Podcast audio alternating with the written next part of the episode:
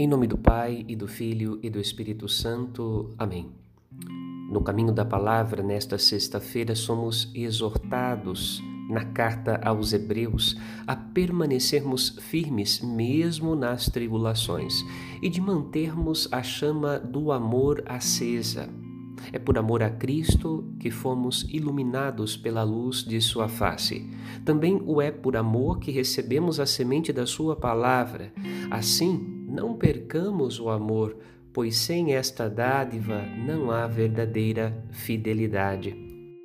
Amor a Cristo, amor à Igreja, amor à palavra, amor à fé.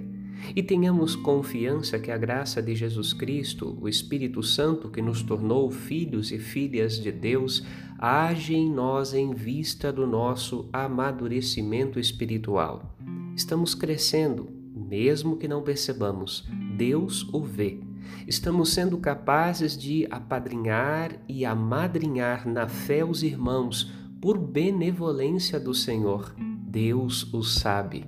No tempo certo, ele manifestará a verdade de todas as coisas e os justos brilharão como o sol. Rezemos ainda hoje pelo Papa Francisco, acometido de dores no nervo ciático o Senhor o conserve, lhe dê vida e o torne feliz na terra e não o entregue em poder dos seus inimigos. Amém. Uma semana de paz e de felicidade para você e para a sua família. Padre Rodolfo.